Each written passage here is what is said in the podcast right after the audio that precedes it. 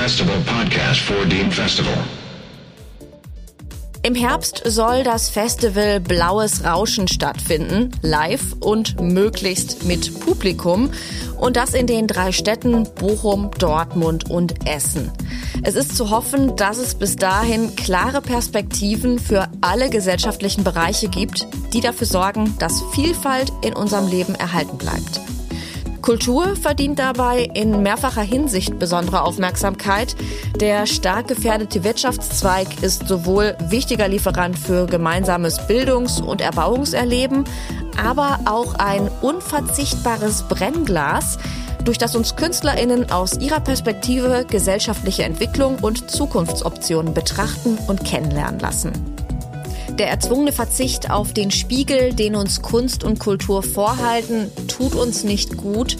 Umso wichtiger ist es, den Künstlerinnen und Künstlern während der verschiedenen Lockdown-Stufen und für die Zeit danach Perspektiven aufzuzeigen und den beruflichen Fortbestand zu sichern. Die Hilfsprogramme von Bund und Ländern sind dabei ein Mittel. Wir aber wollen wissen, welche Bedeutung Kulturschaffende in der Region vor diesem Hintergrund haben und inwieweit über rein verbale Bekenntnisse hinaus auch gehandelt wird. Wir haben uns deshalb vor Ort in den Kulturverwaltungen nach Unterstützung für KünstlerInnen der freien Szene umgehört und dafür drei GesprächspartnerInnen gefunden, nämlich Hendrike Spengler, ich leite das Kulturbüro der Stadt Dortmund. Bernhard Schafranek, ich leite das Kulturbüro der Stadt Bochum und die kulturhistorischen Museen hier bei uns in Bochum. Margit Lichtschlag, ich bin seit September Kulturamtsleiterin der Stadt Essen und gleichzeitig Leiterin des Kulturzentrums Schloss Borbeck. Ja, und mein Name ist Kira Preuß. Herzlich willkommen zu unserem Podcast und damit auch gleich zur Frage, wie beurteilen Sie denn eigentlich die Lage der freien Szene in den Städten des Ruhrgebiets? Dramatisch, würde ich sagen, sowohl finanziell wie emotional. Emotional, das kriegt man mit durch viele Gespräche, die zurzeit stattfinden. Natürlich nur in Videokonferenzform, wenige davon persönlich. Ähm, in finanzieller Hinsicht, glaube ich, haben wir einen ganz guten Einblick dadurch, dass wir zurzeit die Mittel des Corona-Sonderfonds Kultur 2021 der Stadt Essen ausschütten, beziehungsweise gerade in der Entscheidungsphase sind. Also die wirtschaftliche Bedürftigkeit ist in diesem Fall anders als bei der sonstigen Kulturförderung natürlich Voraussetzung. Und es ist einfach schon unangenehm, solche Einblicke gewinnen zu müssen in die Lage. Also in Dortmund ist die freie Szene sehr aktiv, schon immer gewesen. Wir haben viele freischaffende Künstler. Da ist es so, dass aber die Szene wie überall anders auch von einer starken Heterogenität geprägt ist. Das heißt, jemand, der eben immer sehr stark auf Einnahmen agiert hat, äh, der wurde natürlich von dem ähm, Veranstaltungsverbot, ich glaube, so kann man das fast sagen, ähm, stärker getroffen als jemand, der sich vorher schon sehr stark im soziokulturellen Bereich aufgehalten hat und stark mit Fördergeldern gearbeitet hat. Sehr prekär natürlich die Finanzsituation. Die freie Kulturszene Bochums ist sehr gut organisiert. Es gibt einen regelmäßigen Kulturstammtisch, da nehme ich behaupte mal rund 80 Prozent der Institutionen der freien Kulturszene, aber auch Künstlerinnen und Künstler teil. Ich erlebe viele Künstlerinnen und Künstler, die zermürbt sind von der Situation, verunsichert sind und äh, ja, kreatives Vorarbeiten in künstlerischer Hinsicht, was ja hier und da immer noch möglich ist, das tut der Seele gut und auch Analogformate, wenn es auch nur vor kleinem Publikum ist. Welche materiellen Maßnahmen haben Sie denn konkret in Ihrer Stadt ergriffen, um die Situation von KünstlerInnen zu verbessern? Ja, wir haben zunächst ganz global gesagt, die Betriebskostenzuschüsse für die Einrichtungen an die freien Kulturträger, die können zu Jahresbeginn also sofort in voller Höhe ausgezahlt werden, damit diese Institutionen, mit denen die Künstlerinnen und Künstler natürlich auch verbunden sind, liquide sind und arbeiten können. In erster Linie haben wir bei uns den Bochumer Kulturschirm aufgelegt. Das war schon im vergangenen Jahr. Der war ausgestattet mit 120.000 Euro. Wir haben da mehrere äh, Fördersäulen gehabt. Es gab eine, die war da zur Abfederung von Einnahmeausfällen. Dann gab es die Entwicklung alternativer Produktions- und Präsentationsformate. Recherchestipendien zur Erschließung neuer Ideen und Ansätze und Investitionen in die eigene Veranstaltungsinfrastruktur. Das hatte einen regen Zulauf. Wir haben etwa 75 Anträge bekommen und auch 70 bewilligt. Und wir haben in diesem Jahr den Bochumer Kulturschirm 2 aufgelegt. mit einem Fördervolumen von 160.000 Euro. Da ist die Antragshäufigkeit in etwa identisch, auch 75 Anträge haben wir. Das läuft noch. Wahrscheinlich wird es auch wieder auf so 70 Bewilligungen hinauslaufen. Und naja, der wird auch natürlich rege in Anspruch genommen. Ich kann sagen, dass der vollumfänglich ausgeschöpft wird. Besondere Fördermaßnahmen zur Überbrückung dieser einnahmenarmen Zeit haben auch Essen und Dortmund im Programm.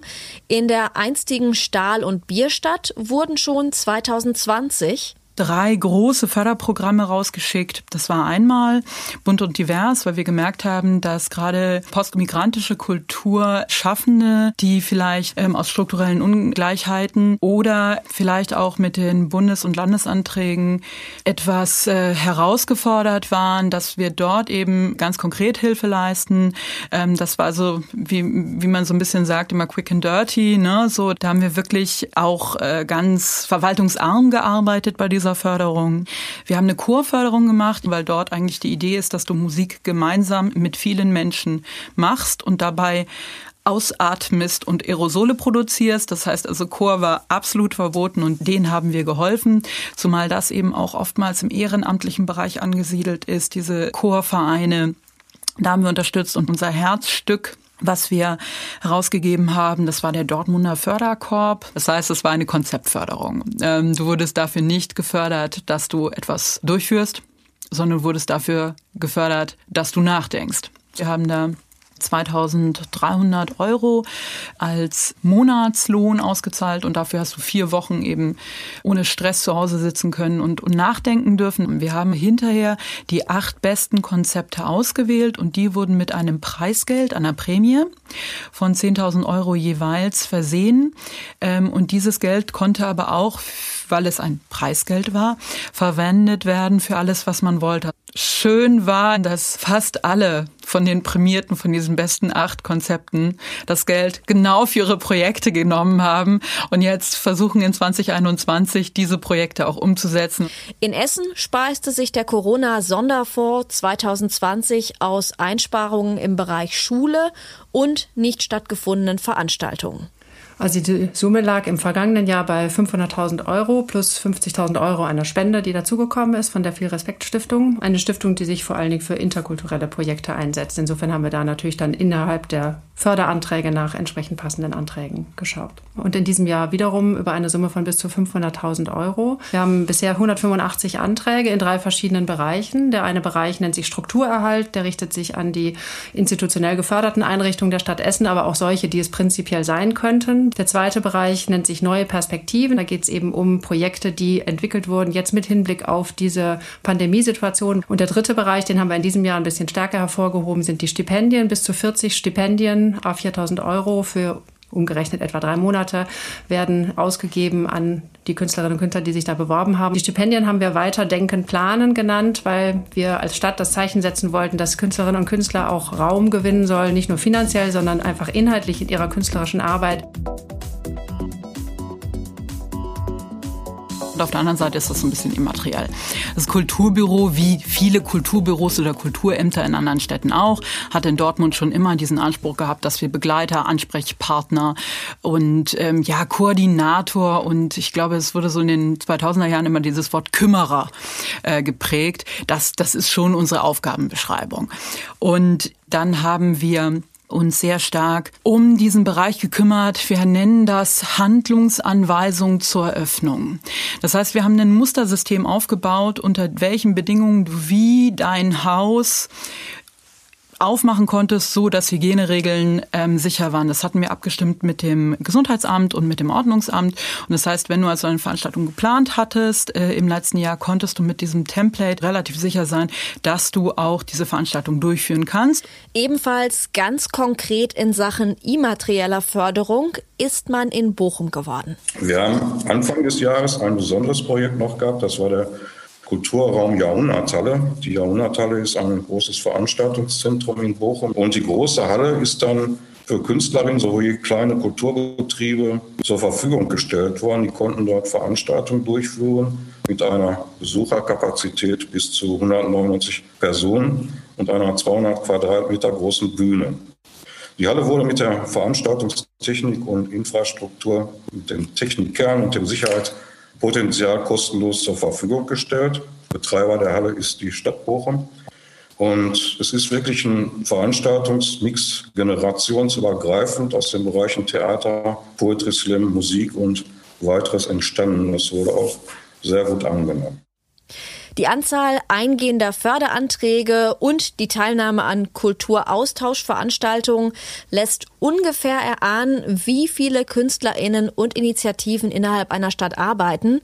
In den Ruhrgebietskommunen arbeitet man mit unterschiedlichen Formaten an Vernetzung und Austausch zwischen Verwaltung und Kulturschaffenden. Und das fängt schon mit ganz einfachen Mitteln an. Ich habe ein Telefon. Der Kontakt entsteht sehr oft, dass viele Menschen mich oder meine Kolleginnen anrufen und uns mitteilen, ähm, wie es ihnen gerade geht. Die freien Kulturschaffenden sind sehr sprechfähig. Das heißt, wir kriegen viele Informationen und müssen es dann alles so ein bisschen strukturieren und in Päckchen packen. Dann haben wir ähm, ganz klar, also wir haben Sprechergremien, wir haben Beiräte, wir haben Juries. Das heißt, wir haben legitimierte Persönlichkeiten, mit denen wir auch intensiver sprechen. Dann haben wir in Dortmund natürlich den großen Vorteil, dass wir diese zehn stehenden Kulturzentren haben. Das sind wirklich große Förderpartner, die diese Kulturzentren haben immer den Ansatz, dass sie eine Plattform für die freien darstellenden oder freien bildenden Künste in Dortmund sind. Zusätzlich haben wir, weil uns das ganz nicht so gereicht hat und wir auch den Auftrag haben, ähm, Kulturkonferenzen durchzuführen für die Stadt mit der freien Szene zusammen, eine digitale Kulturkonferenz unter dem Titel Pro Senium ähm, gemacht und wir hatten am Schluss 120 Teilnehmer. Es läuft gerade bei uns ein Kulturentwicklungsprozess mit einer sehr umfangreichen Bestandsaufnahme. Da nehmen wir im Bestand auf die Kultureinrichtungen natürlich und äh, die wesentlichen Projekte. Es gibt auch in Bochum halt eine sehr präsente freie Kulturszene. Da gibt es etwa 30 Institutionen und wir fördern als Kulturbüro um die 100 Projekte im Jahr. Und da werden viele Künstlerinnen und Künstler sichtbar. Und wenn wir jetzt so den Kulturschirm uns nochmal betrachten oder auch die laufende Arbeit, es werden auch ja, Anträge für Projekte gestellt. Wir haben jetzt mit der Szene flexible Austauschformen gefunden. Im Kontext von Corona gab es zum Beispiel Informationsveranstaltungen zu den neuen Corona-Schutzverordnungen, die jetzt im November zum Beispiel kamen. Wir haben einen Austausch vor Ausschreibung des Corona-Sonderfonds Kultur gehabt mit der freien Szene. Und natürlich gibt es generell die Möglichkeit der Beratung durch das Kulturamt. Als einen Baustein jetzt von dem Corona-Sonderfonds Kultur haben wir eben entwickelt ein Format, das nennt sich Kulturdialog. Das wird wahrscheinlich im Mai und im Juni eine erste Form finden. Und das soll eben auch zum Ziel ha haben, einen engeren und regelmäßigeren Austausch mit der freien Szene zu initiieren und sowohl, sagen wir mal, Serviceangebote der Kulturverwaltung vorzustellen, aber auch natürlich auch Themen der freien Szene aufzugreifen und eine Plattform zu bieten für Diskussionen. Ich darf zunächst mal ergänzen, es gibt auch eine Internetplattform der freien Kulturszene, wo sich rege ausgetauscht wird. Und über diese Plattform streut auch das Kulturbüro die wesentlichen Informationen, so auch die immer wieder auftauchenden Förderprogramme. Nicht nur jetzt aktuell in der Corona-Pandemie, sondern generell. Zur Bochumer Plattform kultbo.net verlinken wir natürlich auch in den Show Notes, ebenso wie zu den Informationsangeboten rund um Kultur, Ausschreibungen und Förderprogramme aus Essen und zum Newsletter vom Kulturbüro Dortmund. Der versammelt mittlerweile zahlreiche nützliche Hinweise, auch jenseits von stadteigenen Veranstaltungen. So werden zum Beispiel externe Online-Seminare zum Thema Künstlersozialkasse vorgestellt, aber auch landesweite Förderprogramme für Kunst und Kultur. Dieser Blick über den Tellerrand und das Zusammentragen und Bündeln kulturspezifischer Anregungen aus verschiedenen Quellen macht für Hendrikje Spengler Sinn. Und ähm, das ist vielleicht jetzt noch, um so eine künstlerische Metaebene zu schlagen, das ist ja auch Ausdruck irgendwie unseres Kulturschaffens zum jetzigen Zeitpunkt, also äh, nach 2010. Wir sind ja kuratorisch, also das, was wir wirklich selber noch erfinden, das ist ja gar nicht mehr so viel, sondern wir arbeiten ja sehr stark mit Kuration, mit Templates, Templates, mit äh, Readymates und genau so entsteht dieser Newsletter. In dem übrigens ganz aktuell das Dortmunder Förderprogramm Alles muss raus vorgestellt wird. Interessenten sollten schnell auf den Link in den Shownotes klicken, denn die Einreichungsfrist für Anträge endet schon in wenigen Tagen. Zu den wichtigsten Schlagworten zählt seit über einem Jahr die Digitalisierung. Wie beeinflusst und verändert die Verlagerung auf digitale Prozesse den Arbeitsalltag und das Förderwesen im Kulturbereich? In Bochum werden beispielsweise die Konzerte der örtlichen Symphoniker längst aus dem Anneliese Brost Musikforum Ruhr gestreamt. Von Seiten der Verwaltung ist geplant, besonders die Kommunikation zu stärken. So soll der Kulturentwicklungsplan so gestaltet werden, dass er sich partizipativ und interaktiv weiterführen lässt. Und innerhalb dieser Geschichte gibt es auch mehrere Forderungen, unter anderem die einer professionellen digitalen Plattform für die freie Kulturszene Bochums, in denen sich alle austauschen können, in denen auch kleinere Veranstaltungen beworben werden und Institutionen und Künstlerinnen und Künstler vorgestellt werden, ein bisschen umfangreicher als auf einer Homepage. In Dortmund unterscheiden die Verantwortlichen zwischen Digitalisierung und Digitalität. Digitalität ist der Inhalt, Digitalisierung ist das, wenn du einen Computer benutzt, anstatt irgendwo hinzugehen. Ähm, da ist es so, dass wir ähm, versuchen, die Digitalisierung in der freien Szene voranzutreiben, indem wir eben die Infrastruktur schaffen oder Gelder für ähm, die, die Anschaffung dafür bereitstellen. Digitalität da brauchen die Künstler keine Hilfe. Das ist eine inhaltliche Aufgabe, bei der wir uns tunlichst nicht einmischen. Und ähm, es ist auch so gewesen, dass wir bewusst niemanden gezwungen haben, sein angestammtes Berufsfeld jetzt ins Internet zu verlegen. Das ist eine Möglichkeit. Das ist aber nicht grundsätzlich eine Lösung, weil zumal auch die Bereiche Monetarisierung von zur Verfügung stehenden Inhalten im Internet noch nicht abschließend geklärt ist. An diesem Punkt sieht auch Margret Lichtschlag noch Klärungsbedarf. Was jetzt fehlt oder was jetzt nötig wäre, ist, dass man diese ganze große Bewegung der Digitalisierung in der Kulturszene auch einmal versucht, in wissenschaftliche Werte zu bringen. Also, dass man schaut, äh, erhöht sich wirklich die Anzahl der Teilnehmenden? Das ist ja immer die große Frage, macht man große Angebote, wie viel nehmen wirklich teil? Wer kann das alles sehen? Wer kann das alles hören, was im, Netz, im Moment im Netz entwickelt wird?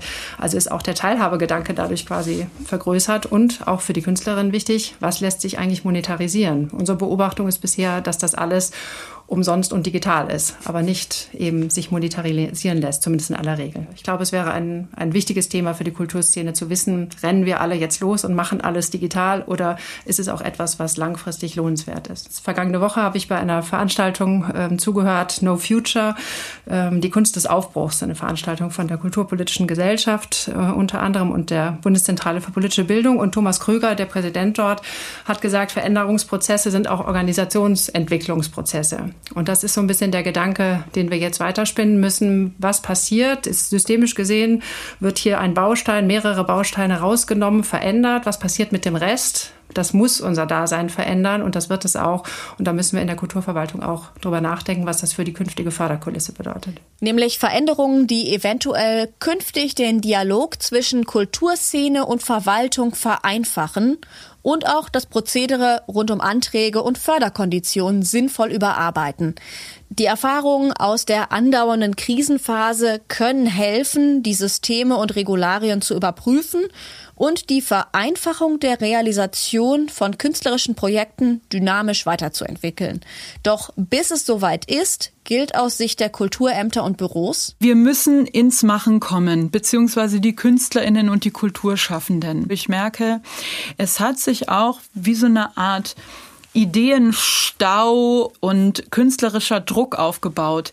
Die haben so viel im Herzen, die müssen auf die Bühnen, die müssen wieder vorführen, aufführen, darstellen, Kunst schaffen können. So, das wird wieder gebraucht, denn das ist so ein bisschen die Konsequenz vielleicht aus den ganzen Corona-Förderungen, ob Bund, Land oder auch wir äh, der Stadt Dortmund.